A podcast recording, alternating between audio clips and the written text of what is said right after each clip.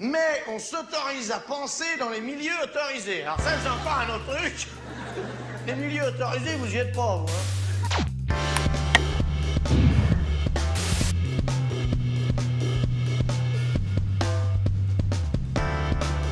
Bonjour à tous, merci d'être avec nous pour ce nouveau numéro de On s'autorise à penser avec Laurie Lofer. Bonjour. Bonjour Laurie Lofer, merci d'être avec nous pour parler de votre livre Vers une psychanalyse émancipée, renouée avec la subversion. Vous êtes psychanalyste et vous enseignez, vous êtes professeur à l'université Paris-Cité au département d'études psychanalytiques. Alors la psychanalyse, les psychanalystes, c'est déjà peut-être pas tout à fait la même chose, mais dans l'espace public, euh, depuis une vingtaine d'années, on a l'impression qu'ils sont plutôt du côté de la conservation de l'ordre symbolique, du côté presque même parfois peut-être de l'ordre moral. On l'a vu, euh, vous récapitulez d'ailleurs hein, euh, cette histoire récente avec euh, les discussions autour du Pax à la fin des années 90. On nous a expliqué que c'était euh, une catastrophe anthropologique hein, que, d'autoriser un, contrat d'union civile entre des personnes de même sexe. En tout cas, les psychanalystes ont soutenu beaucoup, ont donné du matériau pour soutenir cette position, avec le mariage homosexuel ensuite dans les années euh, 2010-2015. Maintenant, avec la question trans de plus en plus, on a le sentiment qu'il y a un positionnement général, en tout cas euh, visible, euh, plutôt euh, du côté du conservatisme et contre un certain nombre de revendications, contre le changement de la part de ce milieu. Pourtant, et vous le rappelez, votre livre renoue, je crois, avec cette tradition, il y a un peu plus d'un siècle, quand Freud et ses disciples ont inventé la psychanalyse, ils l'ont fait contre les préjugés de leur temps, euh, de leur milieu, hein, qui était celui de, la bourgeoisie de la fin du 19e et du début du 20e siècle. C'est avec cette tradition donc euh, euh, que vous renouez et peut-être au risque de, surprendre justement une certaine doxa militante à gauche, à vous lire, on a l'impression qu'on peut être psychanalyste en étant féministe et sans combattre le mouvement LGBT. Absolument, c'est ce que j'essaye de, faire, en tout cas de déplier dans ce livre, c'est-à-dire que j'ai été très étonnée euh, dans les années 2000 d'entendre des psychanalystes euh, euh, s'opposer de façon assez virulente à des, lois ou des mouvements d'égalité de droit. Et je me suis intéressée à, ce discours qui, me paraissait paradoxal d'emblée, c'est-à-dire comment une pratique qui tend à laisser la parole à des sujets, à des analysants, euh, comment cette pratique-là pouvait tout d'un coup aller du côté de ce qu'il faut faire ou des normes sociales euh, qu'il faut euh, préserver au nom de je ne sais quel ordre entre guillemets symbolique. Donc j'ai été étonnée de- d'entendre un certain nombre de, de mes confrères, de mes consoeurs à cette époque-là. Et c'est une des raisons pour lesquelles j'ai commencé à travailler sur ces questions-là. Donc ce livre est parti à la fois d'un mouvement d'étonnement, mais aussi un peu de, colère, parce qu'évidemment, euh, avec ce qui s'est dit dans les médias à partir des années 2000, euh, vous l'avez rappelé, le Pax, puis euh, le mariage pour tous, évidemment, la psychanalyse a été rejetée, et souvent à juste titre d'ailleurs, par les mouvements militants, par les activistes, par, mais pas seulement, hein, par un certain nombre de, de personnes qui considèrent que la psychanalyse est plutôt, euh, est restée euh, patriarcale, bourgeoise. euh.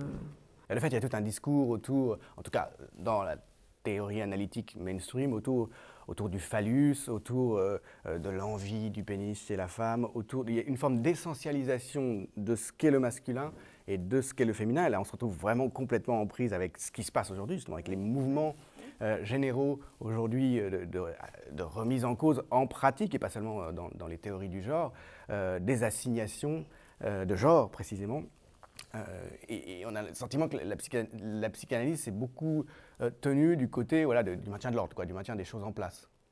Alors, en même temps, ce que j'ai voulu montrer dans ce livre, c'est le fait que Freud, à son époque, était déjà subversif dans la mesure où, lorsqu'il parle, même lorsqu'il parle pour une femme d'envie du pénis, c'est quelque chose d'assez subversif pour, l'époque, c'est-à-dire euh, euh, cette, expression, ce syntagme est invraisemblable aujourd'hui pour les féministes, bien sûr. Mais je pense que ce qui est important, c'est de renouer, c'est pour ça que le titre Renouer avec la subversion de la psychanalyse. À son époque, Freud a voulu quand même rompre avec un certain type de discours psychiatrisant, pathologisant, mais même essentialisant. Je crois que c'est ça qui est aussi intéressant dans, le corpus théorique, à la fois freudien puis lacanien. On peut y lire ce qu'on veut. C'est vrai, je l'ai rappelé dans le livre, euh, quand Freud donne cette conférence sur la féminité en 1932, il commence par une phrase invraisemblable où il dit que les femmes n'ont rien inventé et n'inventeront rien pour la culture, si ce n'est le tissage et le tressage.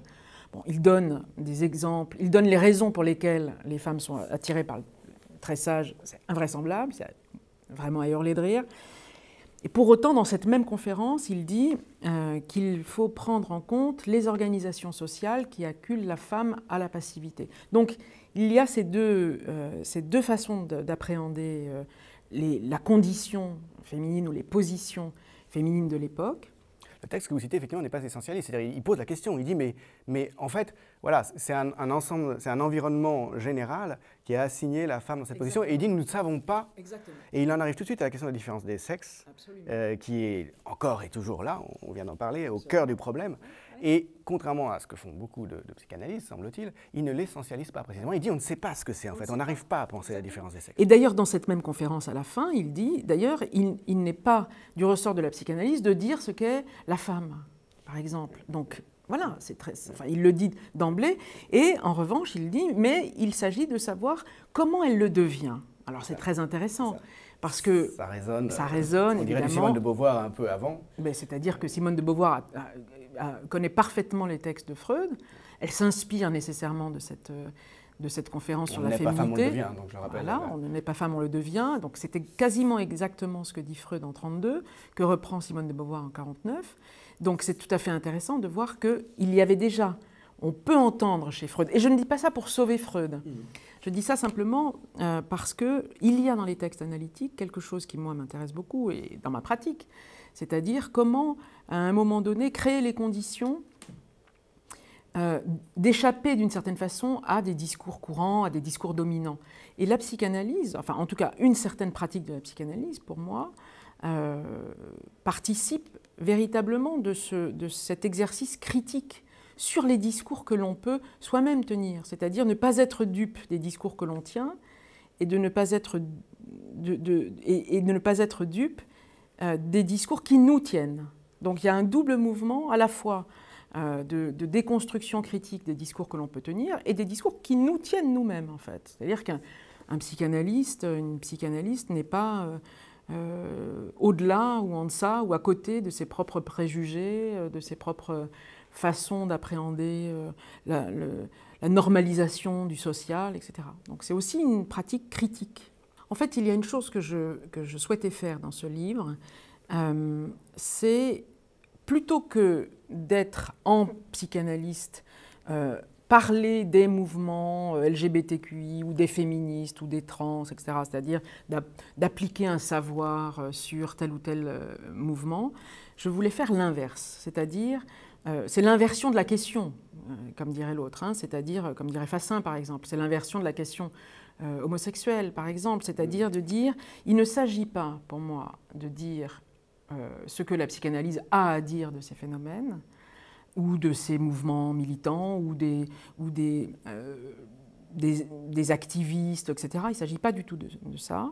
Mais pour moi, ce qui était important, c'était de dire comment la psychanalyse peut se laisser instruire par les discours, ou par les nouvelles théories, ou par les savoirs, euh, qui, que sont maintenant, euh, euh, qui sont maintenant très importants du côté des, personnes impliquées ou des personnes concernées, comme on dit. Hein. Et alors ça, ça va complètement à l'encontre de l'apparence dogmatique, enfin de la logique dogmatique qui très souvent domine dans, le discours de la psychanalyse, en tout cas de, des psychanalystes. Le dogmatisme, c'est-à-dire il y a un certain nombre de points, hein, de, dogmes, donc, hein, de repères qui sont intangibles et avec lesquels on ne peut pas transiger et, qui euh, ont pour effet d'essentialiser les positions, en particulier les positions de genre. Oui, alors c'est vrai que c'est quelque chose qui est euh, encore très, euh, très virulent dans la psychanalyse, hein, cette espèce d'accrochage de, à la différence des sexes, au féminin masculin, à la binarité. On voit bien la panique trans qui est, en, qui est actuellement en- Il y a une cours. panique des analystes devant la place sociale prise par Voilà. les trans. Voilà. Et donc, euh, euh, voilà. Donc ça, comme, comme, il- comme il y a eu la panique homosexuelle au, au temps de, de Freud, comme il y a aujourd'hui la panique trans, on verra bien demain ce que ce sera. hein. Mais il y a une façon un peu étrange, de, comme on ne sait pas très bien euh, dans la clinique, pour certains, comment faire avec, euh, avec ce type de phénomène, il y a une espèce d'accrochage à des dogmes théoriques. Bon. Eh bien, je pense que ces, ces dogmes théoriques sont là pour faire baisser l'angoisse des cliniciens plutôt que ça. de travailler avec euh, les sujets. C'est ça, on a, on a parfois l'impression qu'en fait, c'est une nouvelle Bible, c'est une nouvelle autorité. On se réfère à la lettre des textes de Freud, on se réfère à la lettre des textes de Lacan aussi, souvent. hein.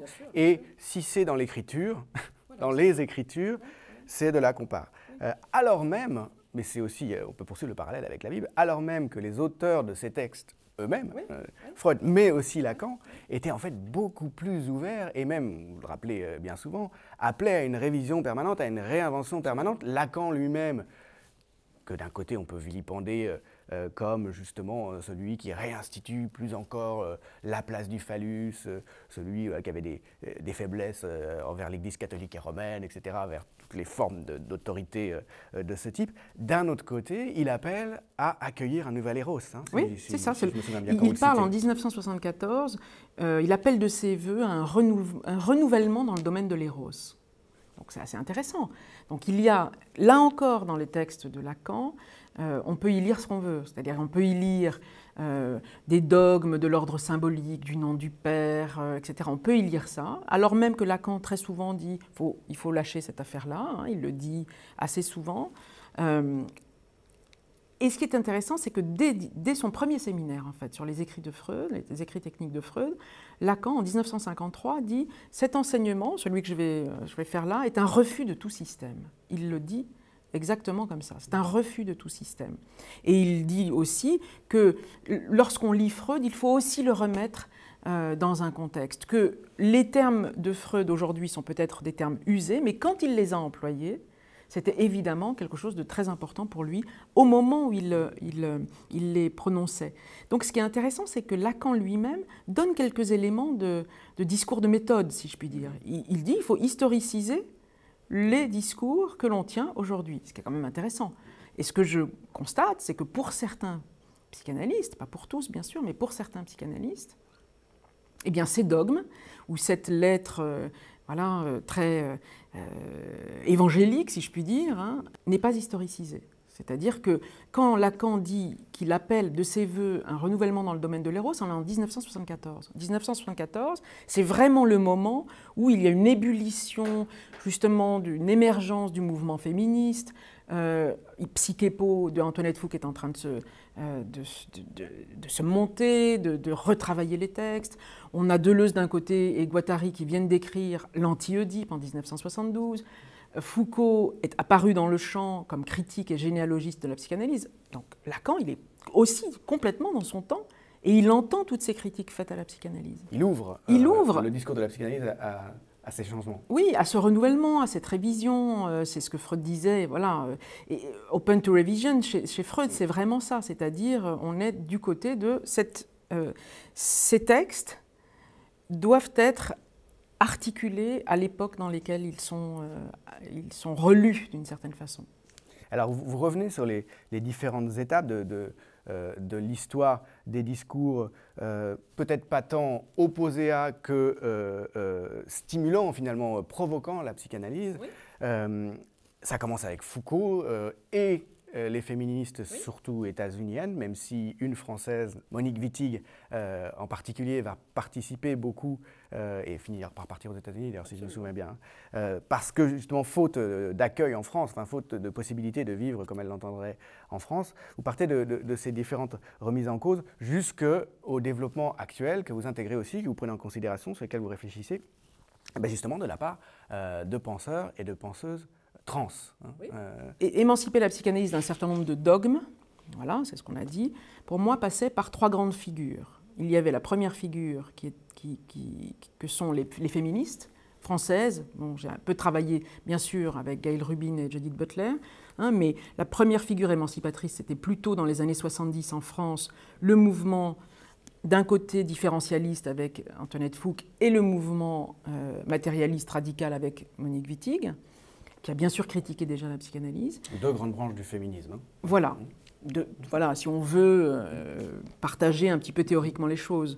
Euh, la deuxième figure, c'est Foucault, bien sûr, qui, qui dit de lui-même qu'il est un des, généalo- un des généalogistes de la psychanalyse. Comment, quand on pratique la psychanalyse aujourd'hui, ne pas lire Foucault? Euh, Quand on lit euh, le premier tome de l'histoire de la sexualité, la volonté de savoir, c'est quand même, me semble-t-il, indispensable. En, en tout cas, pour moi, ça l'a été. C'est quelque chose qui est violemment rejeté, euh, qui a été en tout cas par les psychanalystes. Quand Foucault dit, mais l'aveu, enfin, rendez-vous vous- rendez-vous un peu compte, il y a d'ailleurs une discussion dans les 10 écrits où il y a Jacques-Alain Miller qui est là et qui proteste d'ailleurs, euh, où il dit, mais enfin, ces pratiques d'aveu, réveillez-vous, ça, ça existe depuis le- les origines du christianisme. Absolument.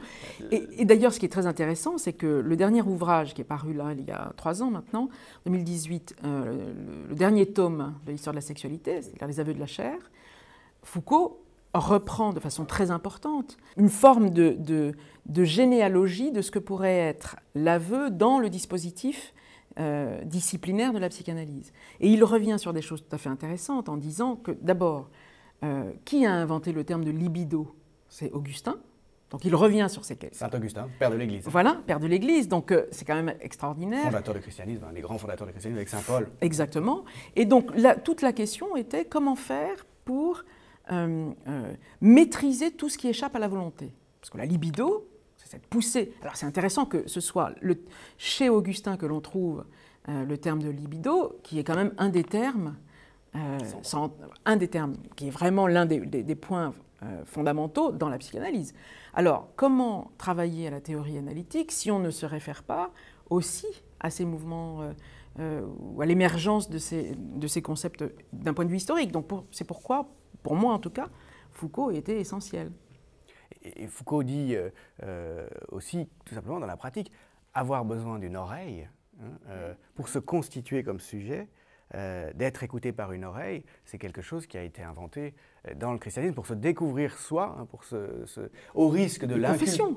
Voilà, la confession. Euh, et euh, la séance auprès d'un analyste ressemble quand même beaucoup et refuser de voir aucun lien, comme le font beaucoup de psychanalystes, avec la tradition de la confession, euh, alors qu'il n'y a pas toujours été, euh, quand on fait l'histoire euh, de l'Antiquité tardive et du Moyen-Âge, on le sait, qu'il n'a pas toujours été au départ auriculaire, hein, euh, pas forcément individuel, mais enfin qu'il est devenu rapidement, et c'est justement euh, un élément central dans le développement de l'individuation euh, en Occident. Ne pas faire ce parallèle, le rejeter, euh, dire non, ça n'a rien à voir, comme beaucoup de, de psychanalystes l'ont fait, euh, c'est problématique. Alors justement, c'est pour ça que je pense que c'était tout à fait important d'avoir comme, euh, comme euh, boussole, en tout cas théorique, Foucault, parce que le psychanalyste ou la psychanalyste, dans- en tout cas dans sa pratique, pour moi, effectivement, euh, n'est ni un directeur de conscience, ni un confesseur. Ça veut pas dire que c'est la même chose. Voilà, mais, c'est- mais en même temps, il y a dans la critique de Foucault des éléments de critique qui, je crois, sont absolument essentiels à prendre en compte. Parce que ça peut le devenir. Il y a un développement historique euh, voilà, qui n'est pas, voilà, qui, qui est pas dire innocent. Euh, mais il- il- comme disait Foucault aussi, notre héritage, non, c'est René Char cité par Foucault, notre héritage n'est précédé d'aucun testament. Euh, pas- on peut reconnaître une généalogie et faire complètement autre chose. Et d'ailleurs, vous en parlez beaucoup de ce geste hein, qui consiste à reprendre, imiter euh, et faire quelque chose de complètement différent en reprenant justement un corpus ou un héritage. Mais en fait, ce qui m'a intéressé, je, je le dis effectivement dans, dans- dans l'introduction du livre, c'est le geste de Picasso vis-à-vis de Velázquez.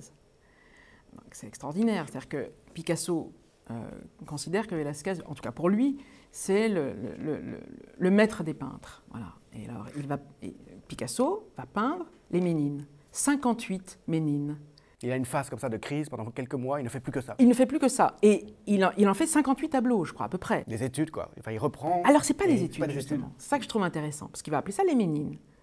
Il appelle ça les ménines. Et en fait, ce que j'ai voulu montrer, enfin, c'était d'un d'un point de vue analogique, je trouvais ça tout à fait intéressant. C'est-à-dire que euh, il, il s'émancipe de Velázquez, mais parce qu'il aime Velázquez. C'est son maître, en fait. Donc, s'émanciper, euh, c'est véritablement arriver à l'imitatio, enfin, dans le sens. euh, euh, là, je parle sous votre contrôle, quoi. hein, c'est-à-dire dans le sens où il ne s'agit pas d'imiter, mais de prendre, de prendre en compte ce qu'on est en train de, de- de voir ou de lire ou d'entendre et de créer quelque chose à partir de ça. On se l'approprie, quoi. On se l'approprie. Et donc, à la fois, on aime, Voilà. AIME. Exactement. Et on s'émancipe, et c'est le, Exactement. c'est Voilà. le, le mot que vous formez. Voilà, et c'est, intéressant, je trouvais. Et alors, du coup, l'analogie, c'était de dire, voilà, Pi- Picasso est à Velasquez, ce que les études de genre les études queer euh, sont à la psychanalyse. Mhm. C'était ce mouvement-là. C'est-à-dire que c'est une façon, alors, c'est une façon de, de s'approprier euh, pour inventer autre chose. C'est-à-dire qu'elles se saisissent euh, d'une, d'abord oui, de la découverte freudienne de l'inconscient, euh, euh, et puis ensuite de toute une série de, de concepts, mais qu'elles vont manipuler et dont elles vont faire euh, complètement autre chose, Enfin, des choses euh, que euh, voilà, le, le créateur initial ou les créateurs initiaux ne, ne retrouveront plus. mais que la clinique appelle. Ne reconnaîtront plus. C'est ça qui est intéressant, c'est que la, pratique l'appelle. que la pratique actuelle appelle. Parce que Freud, quand il invente la psychanalyse, et je rappelle ce geste dans le livre, il est rappelé à l'ordre, si je puis dire, par euh, Amy von Henn, qui est une de ses patientes euh, viennoises de l'époque, à qui il demande, euh, voilà, vous allez me dire pourquoi vous avez ces symptômes et je vais vous expliquer, etc. Et en fait, cette femme lui dit, mais laissez-moi parler, en fait. C'est moi qui ai des choses à dire. Et Freud dit, ben, en fait, voilà, ok, j'y consens, dit-il. Il écrit ça dans les études sur l'hystérie. J'y consens. Et donc, il y a un renversement à ce moment-là. C'est-à-dire comment, comment la, Freud invente la psychanalyse Par la parole ou les, symptômes ou, la souffrance des personnes qui vont venir euh, lui dire quelque chose. Et je crois que ça, c'était vraiment important. Donc Foucault, pour moi, a été euh, une figure émancipatrice très essentielle. Et le troisième temps, hein, puisque j'ai rappelé le premier temps, c'était les féministes, deuxième temps, euh, Foucault, et le troisième temps, c'est les mouvements LGBTQI. Voilà. C'est-à-dire que je crois que là, il y a quelque chose à entendre de, ce côté-là, et j'ai voulu, me laisser, encore une fois, me laisser instruire euh, par les savoirs euh, produits par euh, les penseurs, penseuses queer, les philosophes trans que sont Preciado et Boursier aujourd'hui, mais d'autres refont ce encore. geste, vous le dites justement, le geste dont vous parliez à l'instant, qui consiste à, à- à- à reprendre. vous parlez notamment d'une d'une conférence de, de Preciado, je crois en 2019, devant des psychanalystes, devant un parterre de psychanalystes, où, où il arrive en disant Voilà, pour vous, je suis un monstre. Euh, me voilà. Euh, ça fait un peu penser à cette patiente de Freud, hein, euh, même s'il est là, il n'est pas dans une position de, de patient, mais il leur dit Écoutez-moi. Écoutez-moi et renouvelez-vous. euh, il faut rebattre les cartes. Quoi. Et, et ça, je trouve que c'est un geste qui, me semble-t-il, a été bon, plus ou moins bien accueilli, évidemment, hein, euh, du, côté des, du côté de l'école dans laquelle euh, Preciado a fait sa, sa conférence. Euh, bon. Et, je crois qu'il faut vraiment entendre quelque chose, c'est-à-dire qu'il appelle à une mutation de la psychanalyse, qu'on change de paradigme, mais comment ne pas entendre ça hein? Puisque, encore une fois, dans la pratique, on entend des choses qui se passent du côté de l'adoption par des couples homoparentaux, d'enfants. Donc, si on est Alors, on sans nous a prédit que ça allait créer euh, plein de psychotiques. Oui, hein. oui, oui. Euh, de même qu'on nous avait dit que le Pax allait, euh, allait faire s'effondrer la civilisation. Voilà, alors je ne sais pas Pierre si elle s'effondre à cause de ça. mettaient la cité à sac, allaient mettre la cité à Voilà. sac. Pierre Legendre, un psychanalyste lacanien.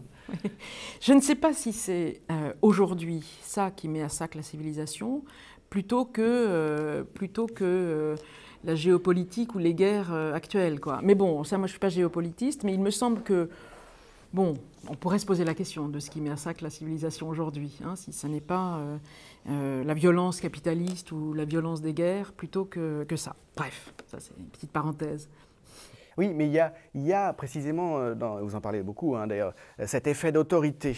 À partir du moment où on est interprète du dogme euh, et où ces textes freudiens, lacaniens, euh, sur l'organisation du symbolique euh, ont leur interprète autorisé qui est le psychanalyste, euh, dans un esprit qui n'est pas du tout celui justement des fondateurs de la réinvention permanente et de l'ouverture en fait hein, au réel de la clinique et des pratiques, ben, on se retrouve, on, se retrouve finalement avec des gens qui pensent que leur parole est une parole d'expert et une parole radicalement experte, c'est-à-dire qu'elle elle dit le droit en fait, hein, elle, dit, elle dit le destin finalement euh, des uns et des autres euh, en évacuant complètement la politique. Enfin, c'est quelque chose moi, que- dont j'ai toujours eu le sentiment très fort, c'est que c'était l'angle mort. Quoi. Euh, les rapports de force, leur caractère contingent, leur évolution euh, passent complètement à la trappe. euh, Alors, ce qui est paradoxal, ce qui est intéressant et paradoxal, je trouve, c'est que euh, c'est le politique qui a fabriqué les experts, quand même.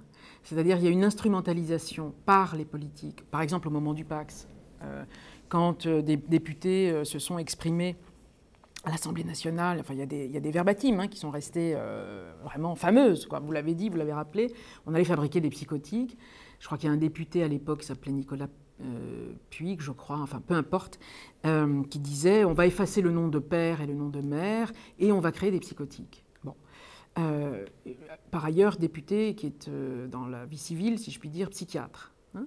Donc, euh, Psychopathologia sexualis, c'est Voilà. le titre d'un d'un livre à la fin des années siècle contre lequel Freud s'est euh, beaucoup défini d'ailleurs. hein, C'est un tableau clinique essentialisant de, toutes les Ouais. déviances, de, de toutes les maladies. euh, voilà, qui relevait de la sexualité. gros, et euh, Freud, c'est. qui c'est- n'est pas euh, euh, hétérosexuel. euh, Voilà, et qui ne vise pas dans l'acte sexuel la reproduction de l'espèce, était considéré comme un déviant, avec bien sûr des, des guillemets. Donc Freud, s'est évidemment, euh, a rompu avec euh, la psychiatrie de son temps.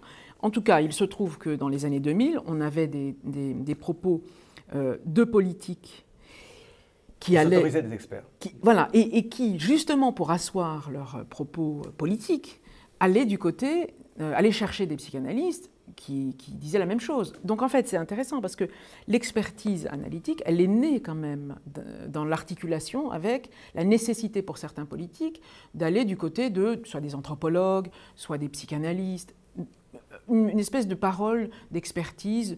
au- On, à- on prête à ces experts une espèce de savoir euh, Trouver un intangible. soutien dans le savoir euh, Exactement. euh, pour le maintien de l'ordre en fait. Voilà. Et comme les psychanalystes, certains en tout cas, sont attirés par les formes de pouvoir, évidemment. Ils sont humains, absolument. Comme nous tous. Comme nous tous. Il y a une espèce d'aimantation qui s'est faite, là, entre le politique. Le politique, euh, j'entends. euh, euh, politicien, enfin je ne sais pas comment dire autrement, mais il y a une espèce d'aimantation qui s'est faite entre le- le- le- la politique et, et certains psychanalystes qui ont vu leurs paroles reconnues. à l'époque où la psychanalyse, à partir des années 2000, quand même perdait un petit peu de, sa, de, de son caractère un peu flamboyant. euh, voilà. Et donc, euh, à ce moment-là, une parole d'autorité euh, est venue euh, asseoir euh, les propos euh, politiques. Si on vous suit que la, la- la psychanalyse renonce à ce discours dogmatique et universaliste, hein, d'ailleurs il faut le souligner parce qu'aujourd'hui la question euh, de l'universel, des effets de pouvoir euh, et d'oppression de l'universel euh, est, au cœur euh, des, des- des enjeux politiques, est un dilemme pour la gauche en particulier. Et, et les psychanalystes avec ces, ces tribunes qu'il y a eu récemment autour du décolonialisme, hein, qui ont éprouvé le besoin d'abord, 80 psychanalystes je crois euh, dans le monde ont éprouvé le besoin d'intervenir sur le décolonialisme en disant que euh, ça allait nous amener au, au totalitarisme et que ça, stimulait le narcissisme, hein, le, le discours contempteur euh, du, euh, du narcissisme et de, de- de l'individu roi, hein, vient beaucoup aussi de la psychanalyse. Euh, et il a débouché sur euh, le soutien aux anti-décolonialistes, je ne sais pas s'il faut les appeler les colonialistes peut-être. Euh, et, et en retour... euh, ça, a produit, ça a produit la catégorie islamo-gauchiste. voilà, même. tout à fait. Tout à Hein, fait donc, ouais, ouais. En retour, quand même, il faut le souligner, il y a eu une tribune de réponse de psychanalystes et d'intellectuels, dont vous avez été l'une des initiatrices d'ailleurs. Pas tout à fait, mais en tout cas, en tout cas vous- signataire. Figurez parmi les premiers signataires dans le Bon, dans, bah le- alors. dans, dans, dans l'IB. Oui, oui, signataire, euh, signataire. De ce texte qui rejette euh, euh, la prise de position qu'ont éprouvé besoin de prendre donc ces psychanalystes sur le mouvement décolonial hein, qui pointe le poids euh, du, du- du racisme et les effets pervers de, de cet universalisme. En fait, ce qui, est, ce qui est très intéressant, je trouve, dans cette affaire-là de, de pensée coloniale, décoloniale, postcoloniale, c'est dans les années 2010, ce qui troublait vraiment euh, dans le landerneau psychanalytique, c'était la question du genre. Voilà, donc là, bon, ça continue encore, euh, évidemment, hein, euh, mais aujourd'hui, euh, c'est la question euh, Ça décoloniale. commence, ça commence à venir aussi à ça. ouais. Ça, ça commence à- Donc il y a une espèce de petit déplacement comme ça. Il y a toujours hein, des effets de, de, de- de crainte, de panique autour de la question du genre, bien sûr, avec la question trans.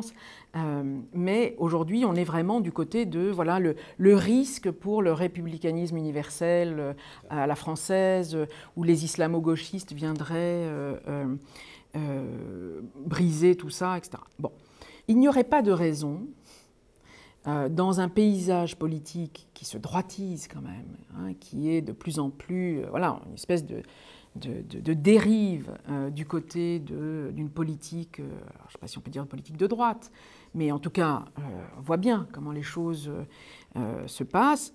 Pourquoi, les, pourquoi certains psychanalystes échapperaient à cette, à cette droitisation? C'est-à-dire qu'ils sont, ils sont psychanalystes, mais ils sont aussi citoyens, ou j'en sais rien. Mais enfin, en tout cas, on voit bien, et ça je l'ai rappelé à plusieurs reprises, on voit bien que dans certains pays autoritaires, voire totalitaires, l'une des premières cibles, comme au Brésil, comme en Hongrie, dans, dans, les, dans, les programmes, dans les programmes de candidats comme Zemmour et d'autres, l'une des premières cibles, ce sont les euh, les LGBTQI. C'est-à-dire que parmi les cibles politiques, ce sont des... Quand Zemmour dit on va chasser le lobby LGBT de nos écoles, c'est un propos quasi identique à Bolsonaro, donc une extrême droite extrêmement violente au Brésil, hein, où quand on, a, euh, on, est en contact avec nos amis universitaires brésiliens, ils sont absolument euh, effondrés de ce qui se passe d'un point de vue des études, par exemple des études de genre. Hein. Je ne parle même pas des études décoloniales au Brésil, qui sont très importante, puisque c'est un pays qui est exposé alors de façon qui est issu, de ces donc euh, on voit bien comment tous ces tous ces discours sont verrouillés euh, sont muselés il n'y a pas la possibilité d'avoir des propos critiques hein, la déconstruction quand on parle de ça euh, l'ex-ministre de l'éducation nationale qui ouvre un colloque à la Sorbonne euh, euh, sur la déconstruction en disant euh, Foucault, Deleuze, Derrida sont des virus et on sait comment se débarrasser des virus. À une époque de pandémie, oui. C'est quand même, c'est quand même, ah c'est spectaculaire. C'est de l'obscurantisme, oui, c'est une régression formidable. Donc en tout cas, enfin, pour, pour certains ah, d'entre nous, c'était quand même assez, assez étonnant d'entendre quelqu'un qui qui travaille à l'éducation de toutes et de tous à ce type de propos. Hein. Donc effectivement, je crois que, encore une fois, moi ce que j'ai voulu montrer dans ce livre, c'est une posture, une position critique. Critique par rapport au discours dominant. Hein. Il ne s'agit pas de faire devenir non plus les discours euh, LGBT ou etc. des discours dominants. C'est-à-dire que parce que c'est ça qui, c'est des, l'un des renvois qui est fait, c'est-à-dire oui, mais c'est idéologique, c'est militant.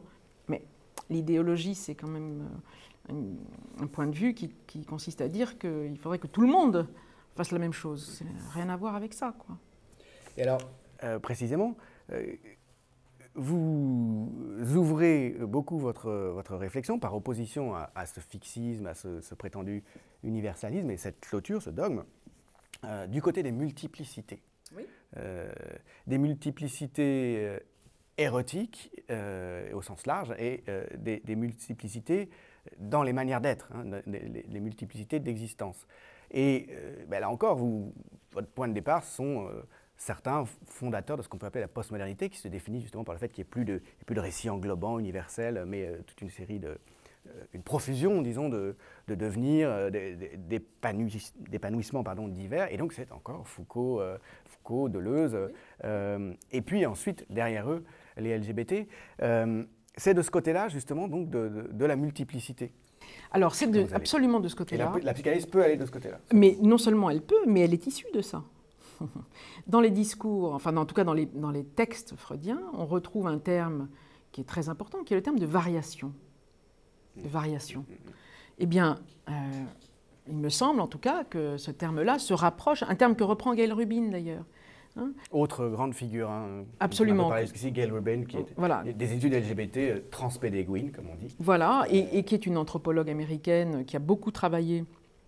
D'ailleurs, elle a travaillé avec Foucault.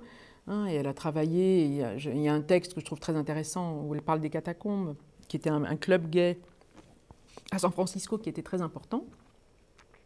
Et en fait, elle travaille beaucoup sur cette question de diversité, de variation, de multiplicité. Et elle travaille aussi sur un point que je trouve très important. Elle travaille sur un point qui est très important, qui est le caractère anodin de la sexualité. Elle parle, elle parle de variation anodine. Et ça, je trouve que c'est très intéressant. Donc il y a deux termes que je crois euh, articuler à cette notion de multiplicité. C'est le, terme de variation et c'est une variation anodine. C'est-à-dire, euh, et là je suis tout à fait... Euh, je m'inscris tout à fait dans la filiation de Gail Rubin, c'est-à-dire euh, d'arrêter d'être dans un excès de signification de la sexualité. Ça, c'est intéressant, parce que ça rejoint Foucault. Foucault en disant euh, cette sexualisation, ce plaquage sur le moindre, le moindre geste, le moindre, la moindre expression libidinale. Ah, vous êtes coincé, vous y êtes, vous, y êtes. Alors que pour lui, il y a un ensemble de, pratiques de vie et d'existence. du côté des plaisirs, du côté de la multiplicité des corps. donc c'est, je trouve que c'est tout à fait important. Et donc intégrer ça dans un discours de l'analyse, euh, certes, alors vous dites euh, au départ, Freud lui-même est ouvert hein, euh, de ce côté-là. dit on ne sait pas ce que c'est au fond que la différence des sexes. Oui, il le dit. C'est mouvant. Oui, c'est plastique. Il emploie beaucoup le terme de plasticité. et donc, voilà, de cette manière-là, on renoue. On renoue avec ce qui a fait, justement, encore une fois, le tranchant subversif de la psychanalyse. Donc, je n'invente rien, en fait, dans ce livre. C'est simplement, de, c'est un constat euh, que j'ai voulu faire de la façon dont, une certaine psychanalyse euh, a été un petit peu une psychanalyse de repli ou qui s'est refermée sur certains points de dogme et qui a créé en fait un rejet euh, par un certain nombre de personnes, pas simplement le, LGBTQI, mais un certain nombre de personnes, un rejet d'une pratique qui, je crois, reste quand même une pratique particulièrement essentielle dans le champ social. C'est une pratique de résistance pour moi. Vous parlez de désopiler la psychanalyse en définitive. Quand j'ai lu, euh, euh, avant ces travaux-là, j'avais travaillé beaucoup sur la question de la mélancolie. Euh, et, il se trouve que j'ai trouvé dans un manuel médical du 18e ou 19e siècle le, parcours de signification du verbe désopiler. En fait, quand la rate était opilée, obstruée, fermée, ça pouvait produire euh, des humeurs euh, mélancoliques. C'est pour ça qu'on devenait triste. C'est pour ça qu'on devenait triste. Et toute la question, donc, dans ce manuel, était de désopiler la rate, c'est-à-dire de l'ouvrir. Donc à l'époque, c'était un verbe, désopiler. Absolument. Aujourd'hui, c'est plus que le participe présent euh, adjectif. Voilà. C'est désopilant. C'est désopilant, voilà. Et donc, il s'agissait de désopiler la rate. Et j'ai trouvé hum, très intéressant cette question-là. Donc, euh, Elle était bloquée, quoi. C'était bloqué, c'était fermé, et ça produisait euh, des choses, de la, tristesse. de la tristesse, des passions tristes, quoi. Enfin, pour le dire comme ça différemment sur un autre mm. registre. Mais du coup, ce qui m'a intéressé, c'était euh, de dire, d'abord, il y a, je crois en tout cas, un, retour sur la figure mythique du psychanalyste avec ses, ses borborigmes, l'air sombre, un peu comme ça. Je pense qu'il faut aussi euh, renouveler un peu cette affaire-là. Et puis, ça n'est pas simplement non plus euh, d'accepter euh, la, banalité de son destin, c'est-à-dire bah, vous êtes comme ça, bah, voilà, acceptez ça. C'est pas simplement ça non plus. C'est ça aussi que j'ai voulu mettre en perspective, c'est-à-dire que c'est aussi une façon de d'aller vers quelque chose qui, voilà, qui, qui, remet un peu de la joie dans certaines circonstances. Il y a des choses, des personnes qui souffrent véritablement. Il y a là-dessus, euh, voilà. Mais je pense que euh, cette pratique-là, si elle renoue avec quelque chose de joyeux, euh, de désopilé, euh, me semble-t-il, euh, ça peut être intéressant. Mais la question d'être désopilé, c'était aussi du côté du corpus. corpus oui, débloquer. Débloquer un peu le, corpus théorique psychanalytique. Et je rappelle qu'en 1905, quand Freud écrit les trois essais sur la sexualité, il l'écrit en même temps que l'inconscient, le mot d'esprit et son rapport avec l'inconscient. Je trouve que c'est intéressant. C'est-à-dire qu'il écrit les deux en même, de concert, quoi. Hein, et à mon avis, c'est pas, pas anodin, justement. Et alors, oui, c'est, cet accent que vous mettez pour finir euh, sur, le, sur le rire, vous dites aussi qu'il euh, faut intégrer une forme de, la possibilité de, l'ironie. Et, euh, oui. Et, ça va avec la posture critique vis-à-vis de soi-même. Exactement. Là, vraiment, pour moi, ça, c'est un point que je crois, enfin, je pense, très important, c'est-à-dire une réflexivité critique et ironique à la fois sur sa propre pratique et sur la façon que nous avons de, de nous inscrire dans le champ social, c'est-à-dire ni expertise, ni autorité, ni... Voilà, on, crée les conditions euh, pour qu'un sujet puisse lui-même d'ailleurs avoir un retour critique et ironique sur ses propres productions imaginaires. Mais cette capacité finalement à rire, c'est, ça renvoie, euh, j'y pense en vous lisant, à une capacité primordiale effectivement euh, d'éprouver de, la joie de ce qui est d'une façon très finalement arbitraire et, radicale. Ça fait penser aussi au fameux rire foucaldien dont parlait euh, Deleuze, qui disait le grand rire foucaldien face à ce qui mutile la vie. Exactement. Hein, euh, quand Foucault se penche sur ces traités du 18e, 19e siècle médicaux, voilà, qui sur les appareils pour empêcher de se masturber, quand le 18e siècle se met à être obsédé par la masturbation qui serait... Vous voyez, au 19e siècle, c'était la masturbation. Donc on voit bien que à chaque fois qu'il est question des corps, des corps libres, euh, il y a voilà, des appareillages qui viennent euh, euh, enfermer ces corps-là. Tissot, c'était les appareillages pour enfermer la masturbation au XIXe siècle. Aujourd'hui, ce sont des discours qui viennent enfermer la liberté des corps. Et pour se libérer, pour, les, pour les subvertir. Rions un peu. C'est ça, il faut être capable d'en rire. Merci beaucoup, Merci Laurie Lofer, euh, autrice donc de ce livre qui vient de sortir chez euh, La Découverte, vers une psychanalyse émancipée, renouée avec la subversion. Merci.